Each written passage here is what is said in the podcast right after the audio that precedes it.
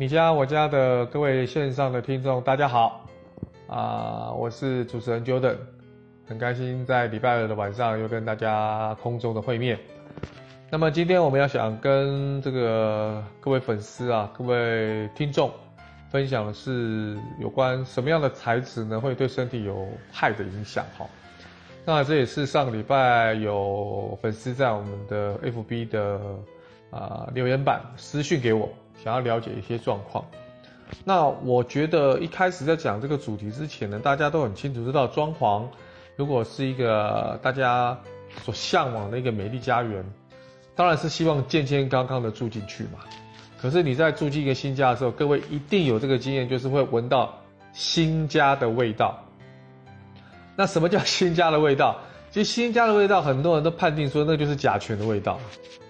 那就是甲醛的味道，所以。今天所谓的有害的什么材质有有害的物质哈，其实基本上，我觉得今天可以锁定一个很重要的成分，就是甲醛。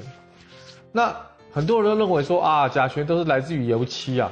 我今天想跟大家分享，就是说啊，其实并不尽然哈，这个观念有点偏颇哈。其实我想跟大家分享，就是说啊，一般一般广告商、油漆商也会顺着大家的一些。比较偏颇的一些观念，跟大家分享说，对，我今天所使用的油漆是没有甲醛的。其实我跟大家报告，如果你今天是用水性的油漆的话，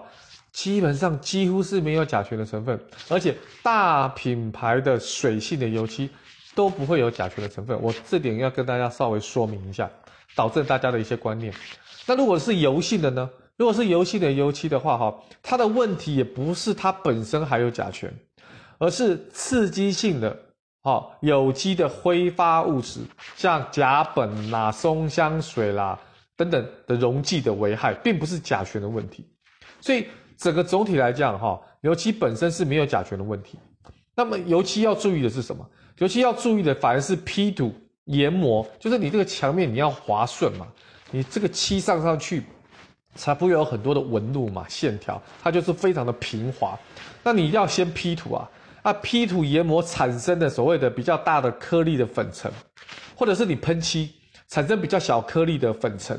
那如果你是油性的油漆的话，你就要注意到说啊，这个问题是有机溶剂的危害。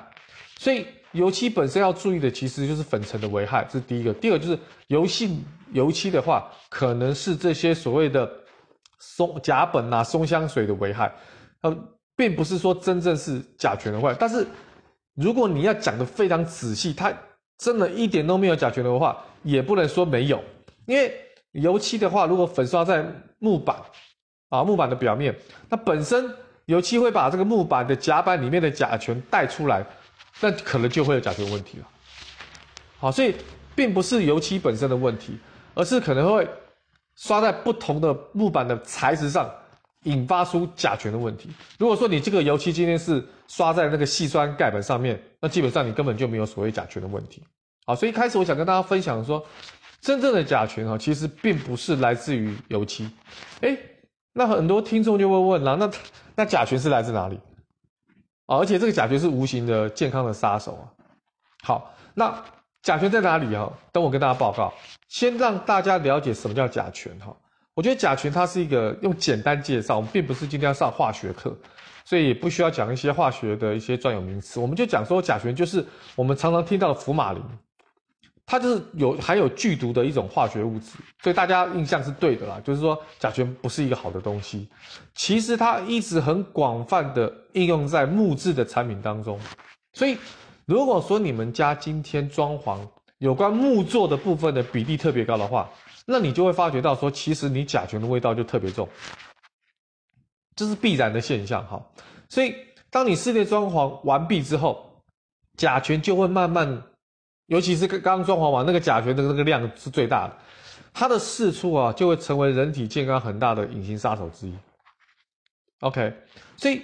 甲醛基本上呢，它是一个呃，简称福马林的一个剧毒物质。这个我想先让大家了解到说这个部分哈。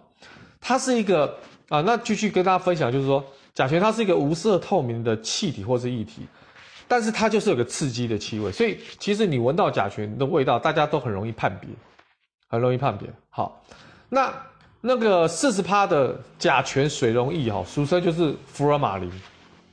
那这个福尔马林是用在哪里的？这个福尔马林就是用于制造合成的树脂。什么叫合成的树脂？合成树脂就是我们的粘着剂啊，就是木材跟木材之间，你要用一个粘着剂把它们粘起来的话，其实很多都是透过到这个所谓的这个这个这个甲醛这个水溶水溶液啊。所以不管是合成的树脂哈，或者是制造成表面的活性剂、塑料啦、酸呃橡胶啦、造纸啊、染料啦，甚至到制药、炸药等等工业都有应用到。好，也常用到消毒啦，啊，这些防腐的工艺啊，所以甲醛的应用其实是非常广泛的。那当然，你有你它是一个比较剧毒的东西，所以它一定有它的危险性嘛。那因为甲醛常常被应用到各个建筑材料，包括我们刚才讲的塑合板啦、毛毯啦、隔热的材料啊，哦，重点是什么？木质的产品，包含的地板，哦，烟草啦。装修跟装饰的材料，所以那而且甲醛它有个特性，就是它会慢慢的、慢慢的、持续的放出甲醛。那甲醛的树脂放出甲醛这件事情呢，会透过时间一直不断的、慢慢的释放。所以甲醛，那你又在室内嘛？室内本来就没有像室外这么通风，所以它就造成室内空气污染的来源重点之一啊。好，那甲醛一般都会从源头慢慢释出。那新织品在最初的几个月当中呢，所释出的甲醛的含量最高了。当然要透过一段时间，慢慢的有空气的稀释了哈，那释出的甲醛量就慢慢就降低了，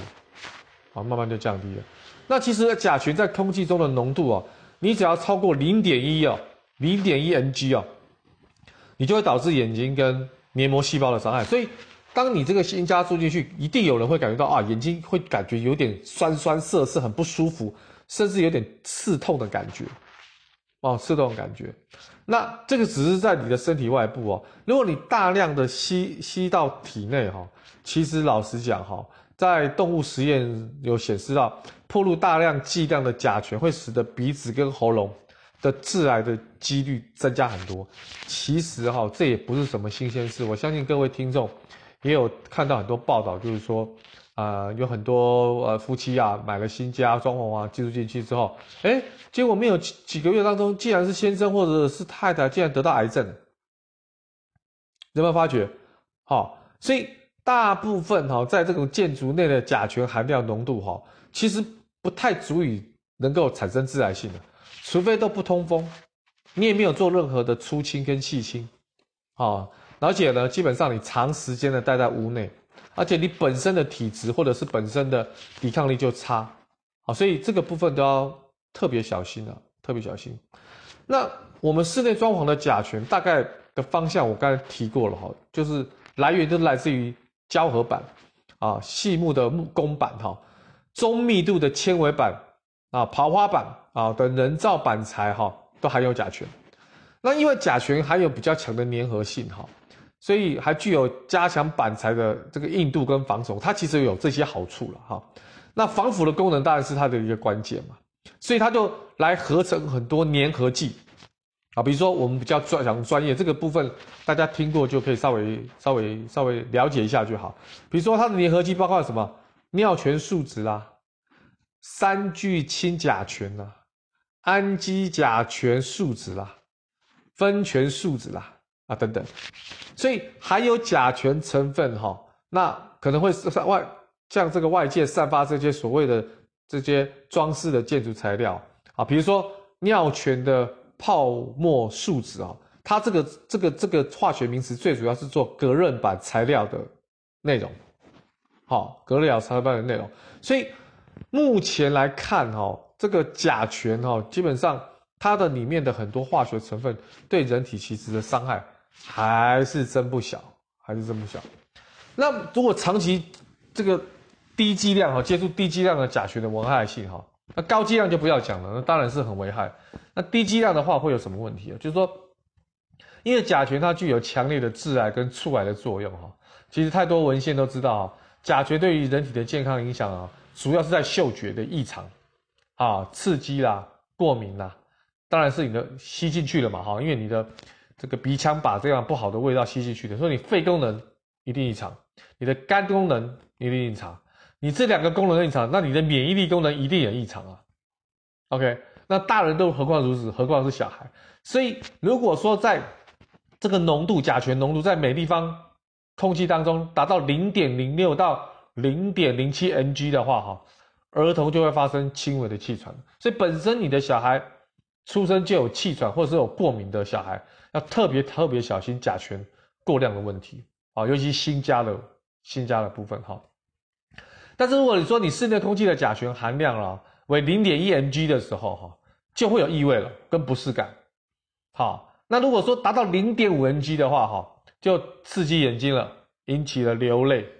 如果到零点六 ng 的话哈，就引起了咽喉的不适跟疼痛；如果超过浓度更高的时候，哇，那那那恶心啦、呕吐啦、咳嗽啦、胸闷啦，甚至到气喘到肺水肿，哦，当然啦，如果是讲个比较极端的例子，到三十 ng 的话，人会马上立刻死亡的，哦，这是这是这是非常严重的一件事情哈。那么长期接触哈低剂量为这个这个甲醛还有什么问题？再来就是会引起慢性道的呼吸病嘛，长期来讲就会引起到什么鼻咽癌啦。结肠癌、脑癌，你的女生的话，经期就会紊乱哈。那本身的细胞核的基因就会突变。哇，这个我说今天新婚夫妻住进去的话，那么这个小孩会不会有些状况？嗯，不能排除有这个原因哦。所以这个部分哈，对于基因啊，对于 DNA 的，以及所谓的里面的所谓的损害，还有就是妊娠的综合症。啊，会引起一个所谓的新生儿的染色体的异常啦，白血病啦，那青少年有可能会记忆力下降啦，智力下降啦。那么对于儿童跟怀孕跟老人呢，其实危害就更大了。好，所以国际癌症的研究所已经建议将其甲醛列为可疑致癌物的对待，这是一个已经被证实的事情哈。所以基本上呢，想跟大家分享就是说啊。油漆跟甲醛的关系连接不深啊，就第一个跟大家导正的观念，什么东西跟甲醛，什么东西会产生甲醛？你的粘着剂、你的木板这些本身的东西哈，才跟你的这个甲醛其实关系会比较深刻。那最后想跟大家分享是，那怎么办呢？你你要怎么你要怎么怎么去去去杜绝这些事情哈？我觉得第一个你就要先预防了。就说你在做室内装修之前哈，你一定要找一个有商誉、值得信任的设计师或工班，而且对于这些材质，你其他你可以不用重视，但是设计的美感啦、图面的规划啦，你完完全全交给设计师也无所谓。但是对于材质的部分呢，你一定要非常的精准，告诉设计师或者工班你的要求是什么。那而且，如果设计师跟工班真的把材质拿给你去做对比跟验收的时候，你一定要上网做功课，或者是打电话到相关的单位去询问，我今天进的这批材质是不是含有高量的甲醛？如果说今天这些材质包括像木地板，它有品牌的话，那更好查，打电话到品牌商或经销商或代理商直接问最准。那直接问最准哈。那我觉得这件事情，因为装潢的频次本来就不高，这个部分你麻烦一点，对你来讲，对家人来讲，健康是无价的。OK，那我现在已经可能有听众问说啊，我现在听到你这个节目的时候，我已经装潢已经差不多结束了，也来不及了，怎么办？也没有关系，因为稍微有一些补救的方法，稍微了哈，稍微哈。假设你自己觉得说，哎，真的有一些新加的味道，甲醛的味道，基本上甲醛会随着时间所释放的这种所谓的有毒物质会越来越少，所以保持居家的通风当然很重要。好，再来就是说我建议你们可以用凤梨皮或芦荟这些植物哈，可以吸收甲醛。那么甲醛大概百分之九十八都会被挥发掉。其实健康就不会太大严重的问题，好，但是我还是强调，如果今天你的材质或者是你今天使用的粘着剂是黑心货，是便宜货，那可不在此限了，你可能要挥发的时间就更多了。所以这一点哈，我要特别建议我们的听众，就是说，假设今天真的你的木作的工程在你所有装潢的比例是高的话，你一定要对于这个材质有没有含有甲醛，以及是使用什么样的粘着剂这个部分，一定要跟你的设计师跟你的工班确认再确认，查询再查询。好，其他规划美感的部分、设计部分、格局部分，我觉得都可以交给设计师，好，跟工班，好，所以今天我们花了一点时间，就针对甲醛这个所谓的有毒的物质，哈，啊，来跟大家做一些分享，也希望大家呢能够很清楚的知道说，身体健康，有个美丽的家，有个健康的身体，这个才是我们住这个新家最大的一个心愿，哈。绝不是住进这个新家之后，结果自己的身体出了状况，那非常得不偿失啊！尤其花了这么多的资金，花了那么多的时间，换得来的是一生的病痛，非常不值得。OK，今天很高兴又跟大家分享了一个小小的一些装潢的专业知识。那如果各位听众有任何想要了解的装潢问题，请在我们 IDID 点一点室内设计的网络媒合平台，我们的粉丝团可以私信留言，那我就可以针对这些内容跟大家做分享。那我们最主要目的呢，就是希望大家能够透过一些比较专业的装潢知识，能够在装潢这么大的金额、这么长的时间的服务底下，真正获得自己想要的一个美满生活。OK，那我们下个礼拜见喽。拜拜。